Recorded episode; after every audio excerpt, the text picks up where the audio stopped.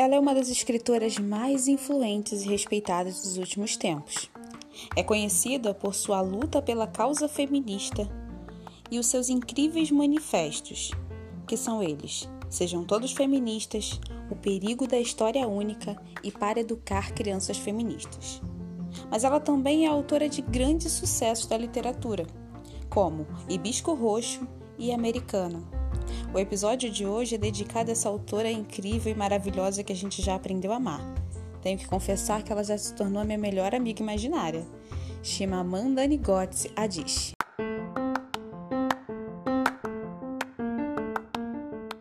Olá, eu sou Elaine Ventura. Eu sou Erika Marinho. Sejam muito bem-vindos ao podcast Muito Além da História, temporada 2. Podcast para quem gosta de ler, para quem gosta de conversar e até para quem não gosta. Nessa segunda temporada, cada episódio falaremos da vida e obra de algum autor. Iremos declarar todo o nosso amor e admiração por esses autores. Ou não, alguns deles só merecem o nosso ódio mesmo. Vem com a gente nessa segunda temporada que está recheada de conteúdo da hora para fazer o seu dia um pouco mais feliz. Porque aqui é muito além da história. Muito além.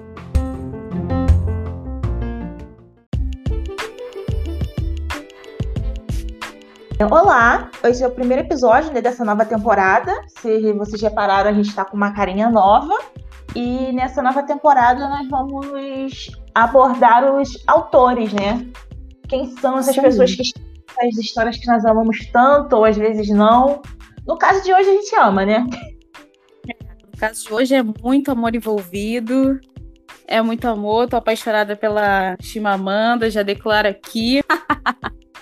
Gente, maravilhosa Chimamanda.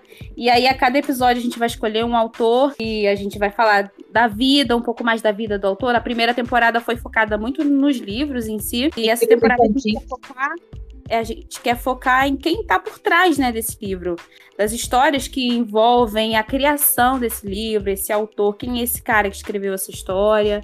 E a gente vai começar em alto estilo aí pela Chimamanda. Chimamanda Ngozi Adichie é nascida em Enugu, na Nigéria, em 1977. Eu acho que o fato de dela nascer nesse lugar e de todas as vivências dela dentro desse lugar foi um principal ponto dela ter se tornado uma feminista que fala tanto sobre as questões da Nigéria, não algo são é, não só apenas algo amplo. Ela, você percebe que ela tem um amor pelo lugar dela e que ela vê, quer ver as mulheres do, de onde ela nasceu livres, né, por assim dizer. É, porque tem essa coisa da Nigéria ser um país com muita diversidade é, na questão social mesmo, né? Eles são muito, tem muita. Como no Brasil, né? Onde a gente tem pessoas muito ricas e temos pessoas em situações de praticamente miséria, né? Assim, é muito distante uma coisa da outra e ao mesmo tempo está muito perto. Então ela gosta sempre de trazer essa realidade, tanto que as pessoas não enxergam, de ver sempre a, a, os, os países do continente africano como pobres e hum, sofridos e tal, ela gosta de trazer todas as realidades. Tem sim pobreza, tem sim sofrimento, mas também tem outra realidade, outras pessoas vivendo em outras condições. Ela foca muito ali onde ela nasceu, ali na nessa questão. Ela é a quinta filha do casal, Grace e Feoma, e o James Newell Adichie. Eles tiveram seis filhos e ela é a quinta filha. Eles, o James, ele é professor da, da universidade, trabalhou na Universidade da Nigéria como professor de estatística. A mãe da Chimamanda, ela era uma administradora, foi uma das primeiras mulheres administradoras que trabalharam ali também na Universidade da Nigéria. Então a Chimamanda, ela cresceu nesse ambiente universitário, eles moravam ali numa uma comunidade mesmo universitária, é, onde as pessoas que moravam ali perto também estavam envolvidos com aquela universidade, né? Ou trabalhavam ou estudavam. Então ela cresceu nesse ambiente de estudos, de, de conhecimentos, de ler. Ela, lê, ela conta que ela lê desde muito pequena, inventa suas próprias histórias desde muito criança. E é muito interessante nas falas dela que ela fala sobre a, as referências que ela tinha, mesmo estando lá num país do continente africano, eram todas estrangeiras. E ela conta que os livros que ela desenhava, as, as histórias que ela inventava, ela sempre imaginava neve, ela imaginava personagens brancos dos olhos azuis que falavam sobre o tempo, comiam maçãs. Nada, nada condizente com a realidade dela que ela vivia ali. Mas era o que ela tinha para ler disponível. E isso tudo foi criando nela também a vontade, depois, quando ela começou a conhecer autores é, africanos, ela começou a entender que, tipo, não, eu tenho que contar histórias também próximas a mim, né? Eu tenho, ela começou a enxergar que pessoas como ela poderiam estar em histórias. É muito bonito quando ela fala isso. E ela nunca tinha pensado que alguém como ela poderia ser personagem de uma história. E é justamente o que ela faz nos livros dela, né? É muito legal. Uma coisa que é engraçada, assim, para mim, né, é que eram os livros dela, o Para Educar Crianças Feministas e o Sejamos Todas Feministas, são livros pequenos, né? E estavam na minha lista por um bom tempo, antes de eu não, chegar e falar assim, não, vou ler. E assim, são leituras super rápidas, mas eu tinha essa preguiça, sei lá por quê. E aí, eu, eu quando eu comecei a ler, eu mesmo tendo essa diferença, tipo, ah, eu sou uma mulher nascida em São Gonçalo e ela é uma mulher nascida na Nigéria, e ao mesmo tempo eu me identifiquei em tantas coisas que eu me senti ali, sabe? É, são povos é. diferentes, ela tem mas que tem uma certa semelhança. É, tudo que ela escreve é muito tocante, né? Tanto quando tanto os manifestos, que a origem desses manifestos são palestras que ela deu lá no TEDx, né? E aí eu, é engraçado porque eu conheci a Chimamanda ainda na faculdade é, através da, do período o, da, de uma palestra que ela deu lá no, no TED, que foi o perigo da história única. Algumas das disciplinas que eu. Alguma disciplina que eu estudei é, tinha como referência lá no conteúdo, a gente assistia essa palestra dela, do perigo da história única. E eu nem sabia que a Amanda era autora na época, nem nada, mas eu adorei, assim, já aquele, aquele TED dela, porque ela fala sobre uma coisa que para ela era muito pessoal na questão de, do, de como as pessoas enxergam o povo africano como uhum. se fosse um país. Muita gente se refere à África como se fosse um país. Gente, a África é um continente, né? Onde tem vários países, onde tem várias realidades ali dentro. E principalmente a ela, porque ela não é uma típica africana que aqui a gente está acostumado a enxergar, né? Ela não, é, ela não passou por situações de pobreza extrema, ela é de uma família que teve acesso à educação de qualidade desde muito cedo, ela leu desde muito pequenininha, ela estudou em boas escolas, então quando ela vem aqui pro, ela veio para os Estados Unidos estudar e ela começou a se deparar que ela era um estereótipo, as pessoas olhavam para ela e ela conta que uma colega de quarto estranhou ela saber mexer num fogão ela perguntou as músicas que ela gostava, e quando ela mostrou que ela gostava de uma música da Mariah Carey, ela achou, como assim? Não é uma música tribal? então, assim, ela conta é, como é perigoso a sua história ser contada de uma única forma, né? Porque as pessoas só têm aquela única visão da, da África, né? De um continente inteiro como se fosse um país de sofrimento, de pobreza, de como se todo mundo vivesse numa tribo. Existe também, porque a gente encontra isso nas histórias dela, é, tanto essa referência de, de povos oprimidos e que passam por, por questões difíceis, mas ela mostra também personagens muito fortes, personagens que não passam, que não estão num contexto de pobreza também, até para mostrar esse outro lado. Ela fala sobre a importância de contar várias histórias. E uma coisa que chamou, me chamou muita atenção foi ela contando nessa mesma palestra que um, um aluno de uma universidade que ela palestrou é, falou para ela, assim, até falando de Bisco Roxo, que foi o primeiro livro publicado dela, que tem uma situação lá de violência do, de um dos personagens, que ele é violento com a família e tal. E ele falou assim: Poxa, é, é muito triste, né, que o homem africano seja violento dessa forma e tal. E ela tinha lido um livro é, americano sobre serial killers lá, que tinha um serial killer na história. Aí ela falou assim: engraçado, é, eu não. É estranho, eu acabei de ler o livro tal, que eu não me recordo o nome agora.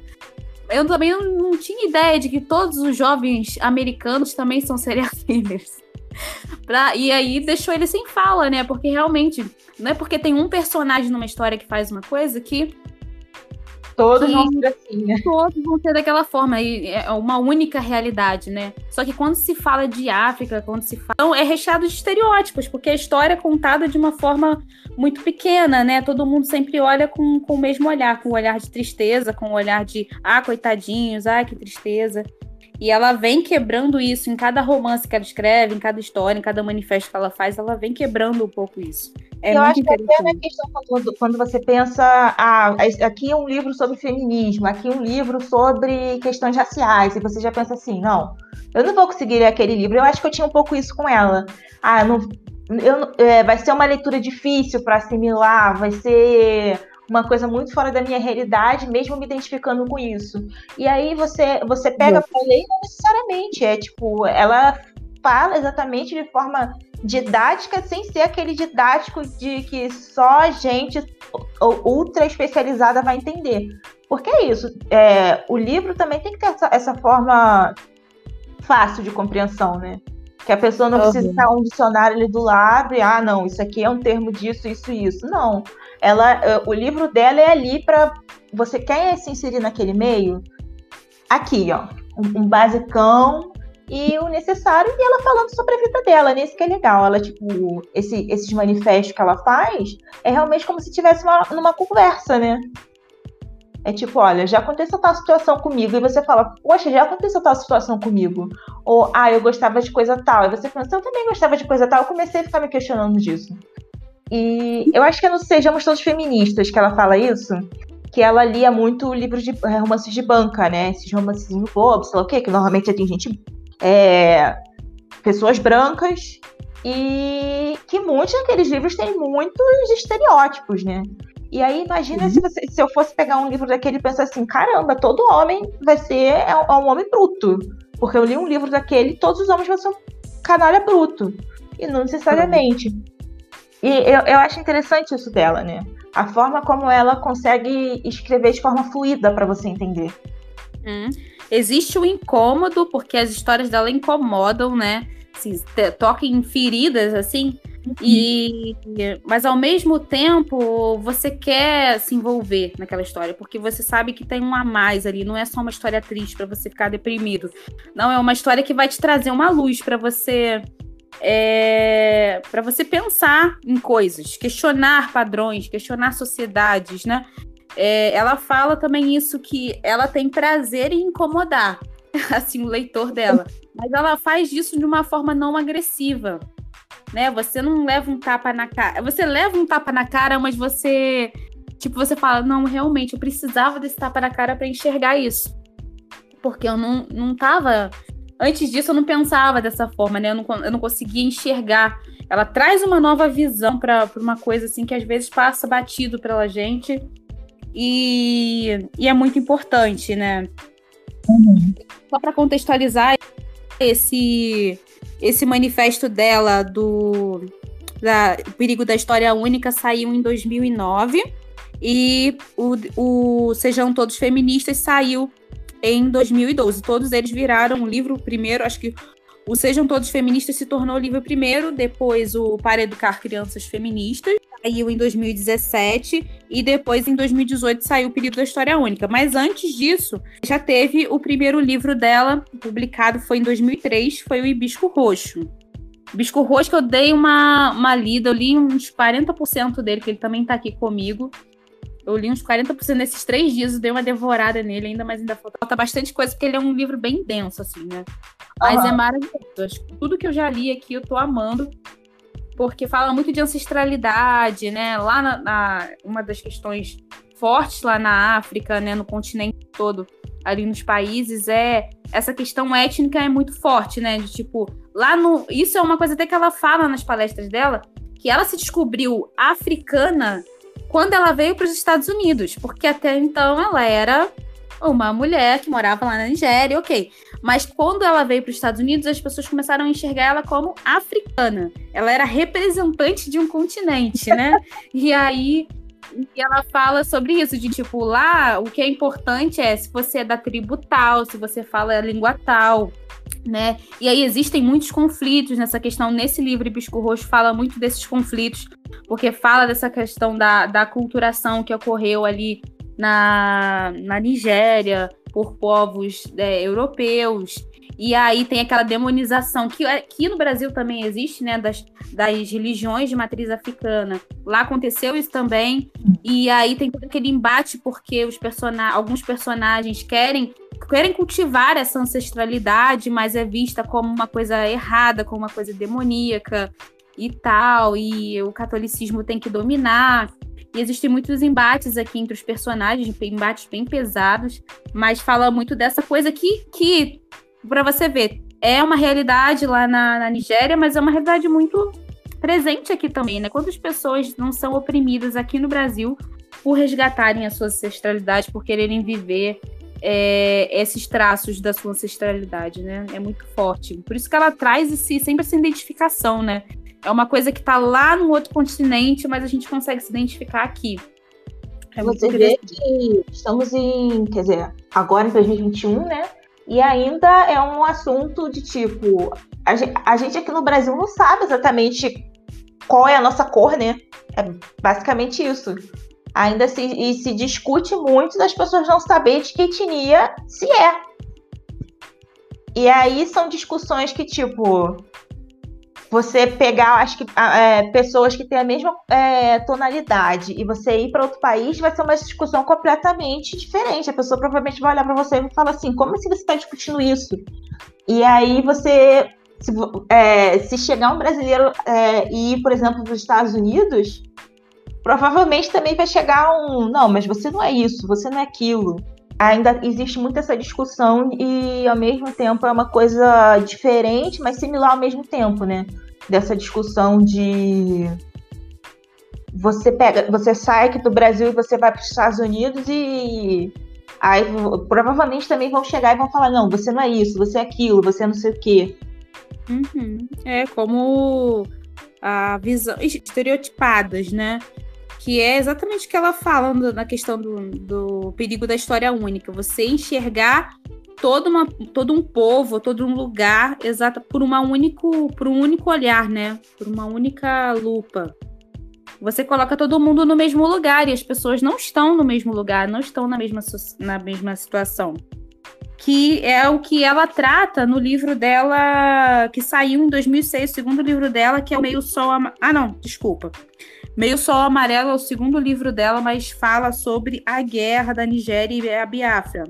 Tá, é o Meio Sol Amarelo é o segundo livro dela, saiu em 2006 e fala sobre a guerra, né, que teve entre Nigéria, Biafra tem essas, toda essa discussão étnica também, porque aí se tornou a nível de guerra e tal, pessoas matando uma outra por questões ideológicas. E é legal que as personagens dela são muito parecidas com ela, assim, de tipo.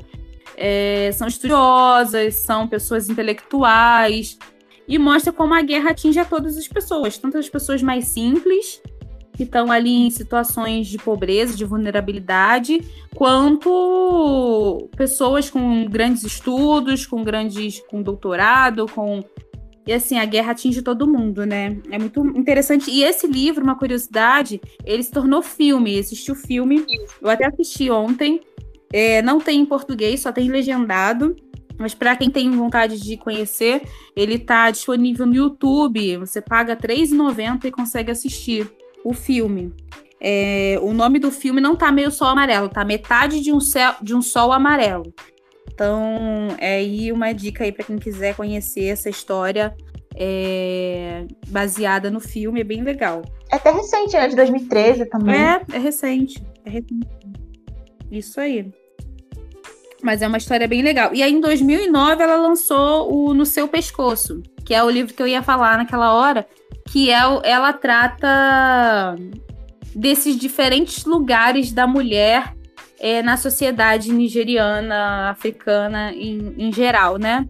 Que são 12 contos é, sobre o papel da mulher. E aí tem todo, todo tipo de de mulher ali na, em questões. São mulheres, ah, uma é super rica porque casou com não sei o quê, outra tá numa situação de vulnerabilidade, outra tá sofrendo abuso, outra tá. Então, assim, são várias mulheres de todas as classes sociais e vivendo vários tipos de questões. Alguns contos são bem pesados, outros mais leves, mas são bem interessantes. São um livrinho bem pequenininho, dá para ler rapidinho. também. E você tem uma experiência aí de Chimamanda mais rápida, né? Mais pocket. O próximo eu acho que é o mais famoso, né? Eu acho que Americana é o que todo mundo já viu na vida, acho que o, o livrão né, do americano em algum lugar. Sim. Eu tô assim, eu ainda não comecei a americana, mas é assim, eu vou terminar Hibisco Roxo, que eu já tô quase na metade, e vou vou me entrar de cabeça em americana, porque agora eu tô empolgada e eu vou, vou que vou. Já tava na minha lista mesmo de leituras. Eu vi algumas coisas a respeito do livro. Você chegou a pesquisar alguma coisa sobre o livro? Ele eu comecei a ler e eu não lembro quando eu comecei a ler ele, mas era mais para conhecer mesmo o estilo e era um daqueles que eu não queria parar, porque eu achei muito fluido o início. E ele já começa com uma discussão assim, né, que, se eu não me engano, a personagem ela é tipo uma blogueira, mas ela ainda é antes desse, desses termos de blogueira, ela acho que tem uma página super famosa que fala sobre essa questão do da, da africanidade dela. É, alguma coisa desse estilo. E, e assim, o que ela já vai falando mais ou menos nesse site, você vai descobrindo as pessoas diferentes, que é basicamente ela faz uma brincadeira com essa questão da história única, né? De ela olhar para as pessoas e achar que elas vão pensar uma coisa e às vezes acham outra e tudo mais. E aí o, o livro já me pegou muito por, esse, por essa questão. É, ah, Mas, eu assisti mais resenhas sobre o, o livro, para ter uma noção do que era o tema. E pelo que eu vi, tem coisa de. Parece muito a vida da, da Chimamanda mesmo, porque ela, a personagem também vem, vem estudar, né? No. Estados Unidos, né? E aí fala um pouco sobre imigração, pelo que eu vi também. Tem uma discussão sobre questões de cabelo também, aceitação do próprio corpo, do corpo negro, né? É, fala um pouco sobre hum, essa questão do, de como o americano enxerga o negro, né? Tem uma fala que eu vi, um, uma pessoa falando da resenha, falando assim que que ela diz assim, é, tem uma situação onde ela precisa usar, eles precisam usar o passaporte, passaporte, o documento lá para poder trabalhar e não perder a bolsa lá ela tem que usar o documento de outra pessoa. E ela olha o documento e é uma pessoa completamente diferente dela, uma mulher completamente diferente dela. E aí uma tia dela fala, minha querida, aqui é, eles olham e veem uma pessoa negra. Tipo, não interessa se a pessoa ali é parecida com ela, não. Eles não enxergam como a gente. Eles vão olhar um documento de uma pessoa negra, uma mulher negra, tá ok. Entendeu? Eles não vão olhar que, tipo, o cabelo dela é assim, assim, assado, o nariz dela é assim, assado. Não, é uma pessoa negra. Você é uma pessoa negra. Então tá ótimo esse documento aí. Então, assim, isso é muito impactante, né? Sim. Porque a gente já viu diversas vezes é, onde as pessoas são vistas de uma única forma, né? Principalmente lá nos Estados Unidos, essa coisa do, da, da, do tratamento da polícia, né, com a pessoa negra. Não que aqui no Brasil seja diferente, mas lá é bem mais falado, né, bem mais comentado Sim. essa questão. E Você vê que é, as próprias séries de comédia que vêm muito para cá, é, é, que tem uma família negra como principal, dificilmente não vai fazer uma piada sobre isso, né? Ah, hum? que nem Todo Mundo Deu Cris, por exemplo, que tem aquela famosa do do ah, assaltaram minha casa, mas como ele era? Aí a pessoa tá falando todos os negócios, aí só tá ouvindo. Ah, ele era negro? Então negro. Ah, negro. Era negro. Ele era negro e negro, e muito negro. Nossa, pensei nisso na hora. Negro. Isso aí. Tem um episódio em Black East também, cara, que é muito impactante isso também. É o, o cara lá, o principal, porque eu sou péssima com o nome de personagem, gente. Nossa, eu sou muito ruim com essas coisas, eu nunca lembro. Mas o principal lá da série, ele trabalha numa empresa de publicidade, né, e tal. E ele vai trabalhar, chega no, no, na empresa, tem uma criança sozinha no elevador, perdida, né? Provavelmente ela tá perdida ali no elevador. E ele não tem coragem de entrar. Ou é uma menininha perdida, ele não tem coragem de entrar e ficar sozinho com ela no elevador. Ele deixa o elevador fechar e ir embora. E aí ele conta isso pros colegas de trabalho, todo mundo, como assim? Você não fez nada para ajudar a criança, não sei o quê. Aí eles pensam, gente, vocês não estão entendendo. as pessoas iam olhar um homem negro uhum. num elevador sozinho com uma menina, com uma criança. Vocês acham que eles iam achar que eu tava fazendo o quê com essa menina? Então, assim, é, é, é, eles, eles cobravam dele uma atitude, né? É, dita como normal, você tem que ajudar uma criança, mas para ele ele já tava olhando, tipo, como vão enxergar, me enxergar nessa cena aqui? Eu sou um homem negro, com uma menina branca num elevador sozinha, perdida, muito, muito provavelmente perdida da mãe. E assim, é, é muito impactante, né? Porque as pessoas brancas que trabalhavam com ele não estavam. nem passou pela cabeça deles que ele pensasse isso antes de, de pensar em ajudar a menina, né? Mas é um medo bem bem coeso, né? Faz muito sentido o medo dele. Lembrei aqui que o, o próximo livro lançado dela é o Sejamos Todas Feministas, né? E ele saiu. Tem uma música da Beyoncé, o Flawless. E o clipe dele tem uma citação, a, uma citação da Chimamanda é, falada pela própria Chimamanda, né, no clipe. E eu lembrei da situação que aconteceu quando a Beyoncé estava lançando o álbum Formation, que teve toda aquela questão lá dela, da apresentação dela no Super Bowl acho que já tem uns quatro anos isso, uns cinco anos, não sei. E aí, mas... tipo, a, a Beyoncé era aquela mulher negra que meio que se passava, né? Tipo assim, ah, as pessoas não ligavam muito porque é loura, não sei o quê, faz pop. De alguma forma, parece que as pessoas ignoravam a negritude dela. E aí ela chegou com esse negócio, tipo assim, sem sem dar um passar um remédiozinho antes, já chegou com aquele, com aquele clipe também incrível. E parece que assustou as pessoas, né? E aí teve a, uma, um episódio no Saturday Night Live, que é um episódio, é um programa americano de comédia, que fiz, fizeram uma sátira, é uma sátira sobre isso, né? Do, do, dos americanos descobrindo que a Beyoncé era negra. E aí, assim, o caos praticamente. De tipo, como assim ela era negra? Como deixamos ela entrar na nossa casa? Cara, isso é muito louco, né? Porque sei lá, o que a gente. Até as coisas que a gente está levantando nesse episódio, eu tenho certeza que muita gente vai ouvir, assim, e vai, vai pensar assim: caraca, eu nunca pensei nisso. Ou então, tipo, não, não, não tem gente que pensa isso. Mas tem, cara.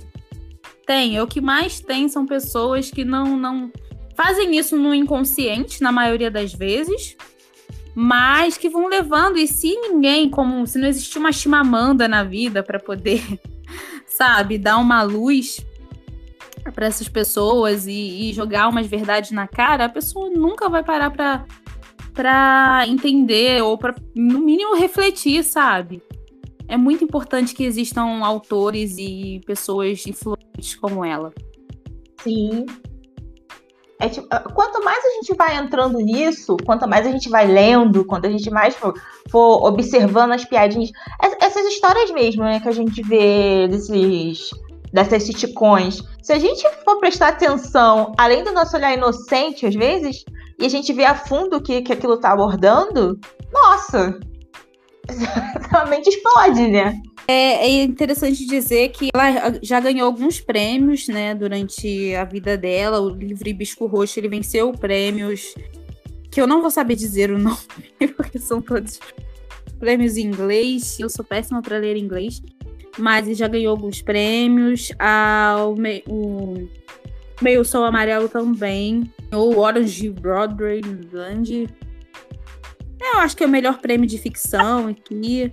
Enfim, eu não sei falar esses nomes aqui. A americana também ganhou o Prêmio Nacional Critical Circle Awards, conhecido pelo considerado pelo Nova York Times como uma das uma das 10 melhores obras de 2013. Então, assim, os três principais é, livros dela, né, de ficção, todos eles receberam prêmios. E uma coisa muito legal que eu tô muito ansiosa para que isso aconteça que pode até depois entrar no nosso quadro de, de notícias, né? Mas já é uma notícia um pouco velha. A americana teve os direitos vendidos para ir para o cinema. Quem comprou foi a Lupita. É a Lupita Nyong'o. Eu não sei pronunciar o nome dela direito. Só que ela, ela iria ser a produtora. Na verdade, o filme está com um estúdio Só que aí, eu não lembro agora qual é o estúdio que estaria com direitos do, do filme.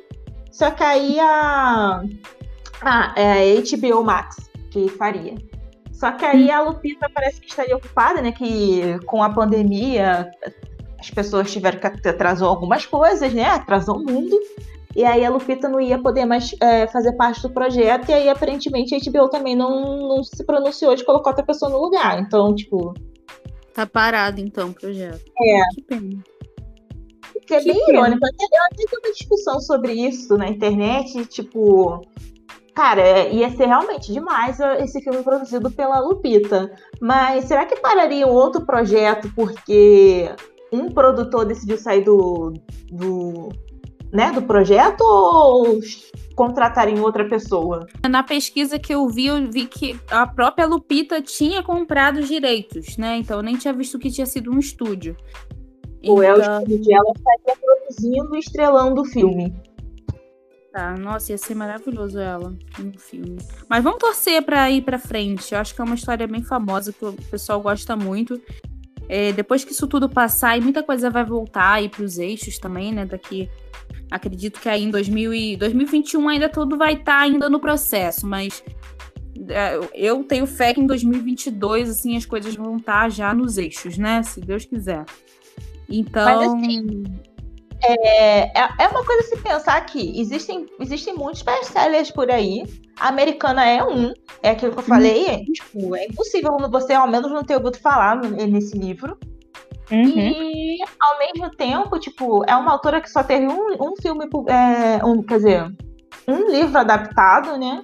E a gente vê que tem muitos livros, assim, de, de menor destaque que, não, que conseguem alçar um, uma adaptação cinematográfica. Então, é, é uma coisa a se pensar. Por que, que não, não existe tanto investimento em autores negros, além de, de em publicações de livros, para o cinema também, né? É engraçado porque tem alguns livros que mal, mal saiu o livro e o direito já foi vendido para o cinema, assim, tipo, a gente, eu não sei como as editoras têm tanta certeza que aquilo vai fazer um grande sucesso e já está vendido, já vai virar filme.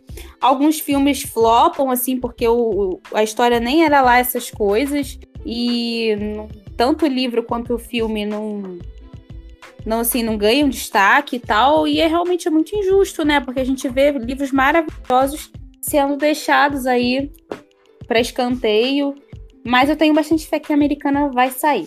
Vai sair sim. A gente contribui com o real, né? Que é o que a gente tem.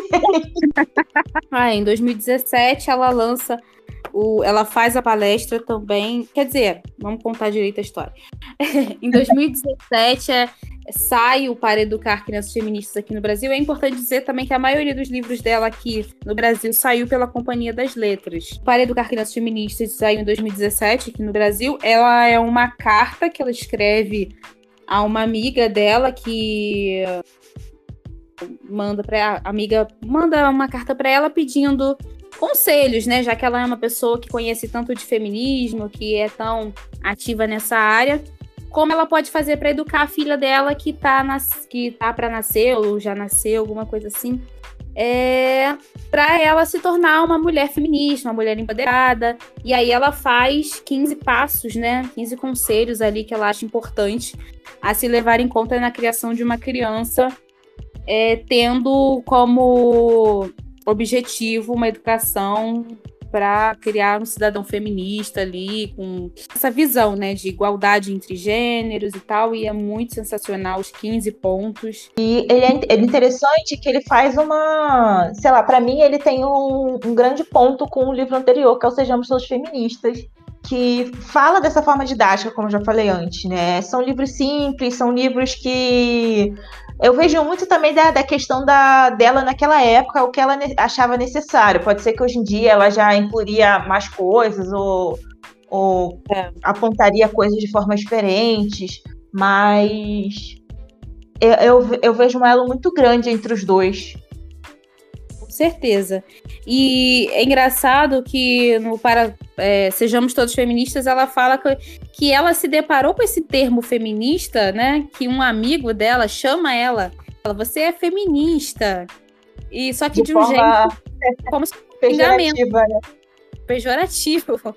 E aí que ela se dá conta, é, realmente eu sou feminista e isso não é pejorativo, né? E aí acho que a partir daí que cresce essa necessidade dela de meio que educar as pessoas pro feminismo, né? Para também tirar esse estereótipo é, que não quer se cuidar, né? Que a gente vê sendo pregado até hoje. As pessoas acham que mulher feminista é uma mulher que é triste, que é, é raivosa, né? Que não quer casar, que odeia homens, que é masculinizada e não tem nada a, a ver. A própria bruxa da, do conto de fadas, né? É, isso aí. São feias, né? Como diz a, a nossa ilustríssima ministra lá. Ai, gente, que vergonha dela. Tenho muita vergonha dela falando das feministas. Porque é uma vergonha tão grande, porque ela só está ocupando o posto que ela está por conta do feminismo, que lutou pelas mulheres terem o direito de votar, não, assim, né? Com dirá ocupar um cargo público, sabe? Para mim, nossa, qualquer vídeo ódio. dela que tenha tona, eu, eu não consigo assistir, eu simplesmente não consigo. É, um momento de muita vergonha alheia. Ai, dá até aquela coisa, ai, não, para, para, para, para. Só para. Só para, Damaris. Aqueles vídeos de família, momento vergonha, sabe? É, é, é, isso, é isso que eu me sinto, assim, que alguém chegar e falar assim pro seu parente assim, por favor, fica quieto, você tá passando muita vergonha. Seria isso. É. É tipo isso. Mas o mais triste disso é que ela, ela não percebe, né? Que ela tá passando vergonha, né? Acho que se falarem pra ela ainda, ela. Não, pra ela tá tudo certo, né? Ela, inclusive tem seguidores por... que pensam Sim. que ela está certa. Então, assim, quem somos nós para dizer algo? Os donos do podcast que só fala a verdade. Uma coisa assim, voltando para Chimamanda, tudo que eu pude estudar dela e das obras dela, eu vi muito ela, sabe? Ela se coloca muito nas histórias. É, tanto as coisas que ela viveu, as experiências dela. É, eu vejo muito dela nos personagens e ao mesmo tempo são personagens muito diferentes e com lutas próprias, né?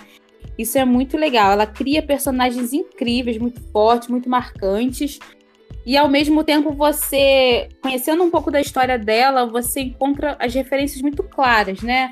A questão do, do, de, do choque de cultura, né? De morar em um outro país, da, da questão da história única, as referências de África. Uma coisa que me chama muita atenção nos livros dela, das histórias dela que eu li, são as coisas, a fala dela sobre comida, né? É muito interessante isso, porque eu acho que é uma coisa forte lá na, lá na Nigéria. E aí, nossa, dá vontade de experimentar esses pratos que ela fala, assim, ela fala com gosto das comidas, assim, porque é um momento importante ali da refeição em família e tal. E eu fiquei com bastante vontade de comer essas comidas que ela fala, assim, nas histórias. Tu, tu teve essa sensação? É, você falando isso, eu fico pensando de como é que a gente tem uma mentalidade de tipo, a gente a, é muito influenciado por, sei lá, Europa, Estados Unidos, sendo que se a gente for analisar esses contextos, a gente é, é, é, é muito mais parecido com, com, com, vamos dizer assim, o continente mesmo africano, né? Da, da ligação com a comida, com a ligação com a família, é sei lá, com a ligação com a dança. Uhum. Total. Ah, eu, eu amei muito é, estudar sobre a Chimamanda, conhecer mais das obras dela. Eu quero ler todos os livros dela. E Também. quero que ela faça muito mais coisa para a gente poder seguir loucamente essa mulher aí que eu aprendi a amar. Que mora no meu coração. Não, também é, é, é, a gente trouxe até porque a gente é, o que a gente traz muito aqui são coisas que a gente pesquisa ou coisas que a gente quer consumir, não necessariamente que a gente já consumiu. E Sim. conforme a gente vai adentrando nesse universo, a gente vê como tem coisas que nós precisamos consumir, né? Precisamos é, ler, precisamos passar para frente. E não sei, até sei lá, dividir essa experiência da leitura de ah, vamos ver juntos. Uhum. E aí uhum. vamos comentar juntos e tudo mais. É, as coisas das, que a Chimamanda escreve, fala, é, é, aquela coisa que dá vontade de sair semeando a palavra da Chimamanda, né? Você tem vontade de, ai, olha, lê isso, olha isso. Você quer que as pessoas também conheçam, né? Porque é de uma importância tão grande que não dá para ficar só com você, né? Não é aquele livro que você quer só que a história só você conheça, não, você quer propagar de verdade essa palavra assim dela, porque é muito importante, muito necessário e é muito relevante. Então conheçam Chimamanda, leiam Chimamanda. Ai. Só leia, gente, só leia. Gente, só leia, depois eu não, eu não ficaria surpresa daqui a pouco ela chegasse e falar assim: tô preparando minha mala, vou atrás dessa mulher. Preciso do ensinamento dela pessoalmente. É, é importante dizer que a Chimamanda agora, atualmente, ela se divide entre os Estados Unidos e a Nigéria. E ela leciona vários cursos de escrita criativa, tanto para incentivar a, as pessoas nigerianas a escreverem as suas histórias, exatamente por essa necessidade da, da África ser contada por muitas histórias e não por um único olhar. Então, ela tem vários projetos de, de formar escritores, né? Tanto na Nigéria quanto aqui nos Estados Unidos. Quanto aqui nos Estados Unidos, ó. Amigo, você tá onde que você não me contou? Então, nem te falei, né? Eu tô aqui nos Ela, States, ela já foi né? atrás da Chimamanda. Eu já eu tô. Eu já tô com, com colada nela aqui, menina. Tu não sabe.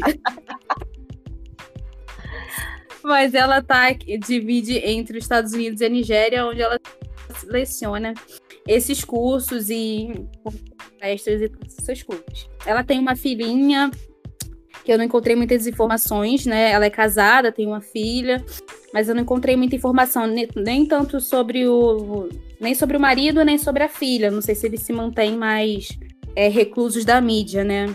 Mas uhum. ela tem família aí. E é isso. Eu acho que a gente falou bastante dela, acho que tá. Não acho que deu pra ver o amor que você quer que as pessoas leiam. Sim, acho que tá, tá aí dado o nosso, nosso amor todo por essa autora. E esse, a gente quer te incentivar a ler Chimamanda. É para isso que esse episódio está indo ao ar. Para você ler Chimamanda de verdade. Conta pra gente depois o que, que você achou né, sobre essa autora maravilhosa e sobre as, as, obras dela. Isso aí, agora nós vamos dos novos. Novo, né? Isso aí. Isso aí, segunda temporada, quadros novos. Se você tiver ideia de algum quadro novo pra, pra gente também, deixa lá no nosso Instagram, conversa com a gente, dá uma ideia, a gente quer trazer coisas novas. Estamos pensando em algumas coisas ainda para essa segunda temporada, está sendo construída ainda. E a gente quer construir com a sua ajuda também. Deixa lá com a gente é, a sua sugestão. E o nosso primeiro. A gente não morde. Isso aí. A gente não morde. Nosso primeiro quadro, pausa na leitura, onde a gente vai dar dicas de algumas coisas, é... não só de livro, por isso é pausa na leitura, para você dar aquele tempinho na sua leitura, escutar uma dica, ver um filme, assistir uma série, ler alguma coisa, seguir alguma página no Instagram. Então, esse é o momento das nossas dicas aleatórias. Quer começar, amiga, com a sua dica? Do pausa na leitura. A minha primeira dica vai ser uma barra leitura, mas são ilustrações que é da Priscila Oliveira e do Leandro Assis. Eles publicam no Instagram do Leandro Assis Ilustra, no, no Instagram. E eles publicam, acho que no da Solange no Twitter. E assim, é uma parceria incrível. Assim, é, ou uma tirinha eu fico morrendo de raiva, ou uma tirinha eu tô chorando emocionada. E entra lá que vocês vão entender que eles tocam assim no, no, no necessário. E a segunda dica, na verdade, é, é uma dica meio que futura que de dezembro agora foi anunciado que a Lucasfilm, que está no estúdio Disney, né, vai adaptar o best-seller Filhos de Sangue e Osso, que é da autora Tommy Adeyemi, ah, Tommy Adeyemi, e como a gente estava falando aí, né, que a Americana é um livro que super merece adaptação, é uma autora também que tá na lista dos mais vendidos, então super merecido. Então esse é o tempo da gente ler o livro para poder assistir o filme, né? Aquela dica dupla. É, eu também tenho duas dicas também para dar. Uma é um perfil que tá no Twitter e no Instagram. Que olha, eu não consigo falar direito inglês e escolhi um negócio em inglês para falar. Que é escritores fazendo coisas normais. Tradução livre para isso. Aí você coloca lá no, no, no tradutor, é isso, escritores fazendo coisas normais. É, esse perfil ele tá lá no Twitter e no Instagram. E é muito legal que são fotos, assim, super raras de autores super conhecidos, tipo Agatha Christie. É, vamos supor, Agatha Christie pegando uma onda, assim, sabe? É uma foto da infância do do, sei lá, autores super consagrados em, em momentos assim totalmente aleatórios deles, que não seja em momentos intelectuais, dando palestras ou falando sobre livros ou dando entrevistas. Então, acho que é legal para a gente também desmistificar essa visão do autor intocável, né? E tal. Ele é uma pessoa como nós também, né? Tem ali suas motivações, suas tristezas, suas alegrias, suas bobeiras muito legal. Vale a pena você seguir lá e ver algumas das publicações que eles têm. E a minha segunda dica foi um, um livro. Quer dizer, não é um livro, é um filme, uma adaptação de um livro que é Pode Guardar um Segredo, que é o, a adaptação do Segredo de Emma Corrigan, da Sophie Kinsella. Quem não conhece esse livro tem que ler, gente. É maravilhoso, é muito engraçado. Sophie Kinsella é aquelas histórias para rir, para chorar de rir, né? E aí ela virou filme, tá lá no Prime Video. É, esse ano, quer dizer, saiu ano passado, mas está disponível no Prime Video aqui no Brasil, dublado, é, foi só esse ano. e aqui agora. É, saiu com o título Pode Guardar um Segredo. E aí a história basicamente é da, da Emma que ela é, tipo, ela fala demais. E ela tá num voo, ela pega um voo lá com. É, voltando do trabalho e tal. E ela acha que vai morrer, tem uma turbulência lá, e ela acha que ela vai morrer, e ela começa a falar todos os segredos da vida dela, dos mais íntimos possíveis, pro cara que tá sentado do lado dela totalmente desconhecido. E ela conta a vida dela inteirinha lá e ela nem percebe que, tipo, o, voo já tá tudo bem. Eles até pousaram já e ela continua falando. E aí, eu não vou contar o que, que, que, acontece, porque senão vai ser um spoiler, mas assim, esse desconhecido não vai ser tão desconhecido mais na vida dela. E, e aí, tipo, é uma pessoa que vai estar muito próxima a ela, sabendo todos os segredos mais íntimos e mais, assim, é, como é que pode dizer? Vergonhosos é, dela. Bem vergonhosos. Bem vergonhosos. E é muito engraçado. Tem toda uma questão de, de descoberta da dela também, enquanto, enquanto mulher capaz, assim, ela se coloca muito para baixo, ela, ela é muito.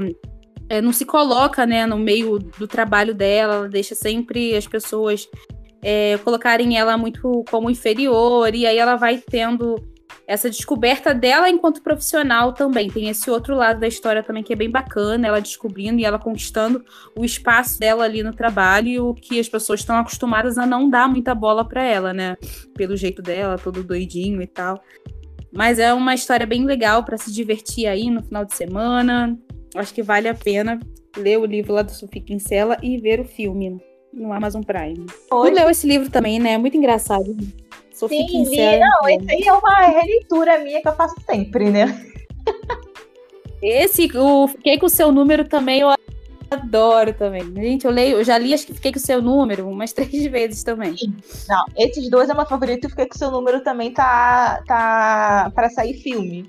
E o outro que eu ah, adoro, eu não gosto muito dos da os consumos lá da, da Beck Blue, não. Eu acho que a Beck Blue ela tinha potencial para não ser tão consumista. Mas o, tem um que é Menina de 20, eu acho. Gente, esse ah. livro é maravilhoso, porque tem romance, mas o foco principal é na, na, na personagem lá, né, na garota, e a avó dela, que tá morta. E é o fantasma da avó dela lá, que tá super jovem, seguindo ela e atormentando a vida dela. E assim, é um, filme, um livro muito fofo e que nos dá essas lições, sabe? De como é que a gente está aproveitando a nossa vida. Sim, ah, que legal. Esse eu não conheço, não. Esse eu não, ainda não li. Mas Sofia Kinsella sempre vale a pena ler. Ah, são livros leves, né? E gostosos. É uma super dica. Se você quer rir, pega esses livros. Sim, quer descontrair de alguma leitura pesada que você fez, quer distrair a cabeça, pega a Sofia Kinsella, você vai rir, mas sim, se prepara para rir de verdade, porque eu, eu já tive situações assim que eu tava lendo, tipo, no ônibus, que eu tinha que me controlar para não pagar mico, assim, dá vontade de gargalhar dentro do ônibus. É, é complicado. Você pode começar a rir, você pode começar a chorar, você pode fazer qualquer coisa dentro do ônibus e as pessoas estão tipo, o que, que essa pessoa tá fazendo? Ai, gente, então é isso. Esse foi o nosso primeiro episódio. Muito obrigada por continuarem aqui com a gente, ou se você está assistindo pela primeira vez, espero que vocês gostem do nosso conteúdo. Isso aí. E nos de... não deixe de seguir a gente lá no Instagram, no nosso Twitter também, é MAD História. Mande um e-mail pra gente no muito além da história gmail.com. E é isso, gente. Até semana que vem e um beijão. Beijo, tchau, tchau.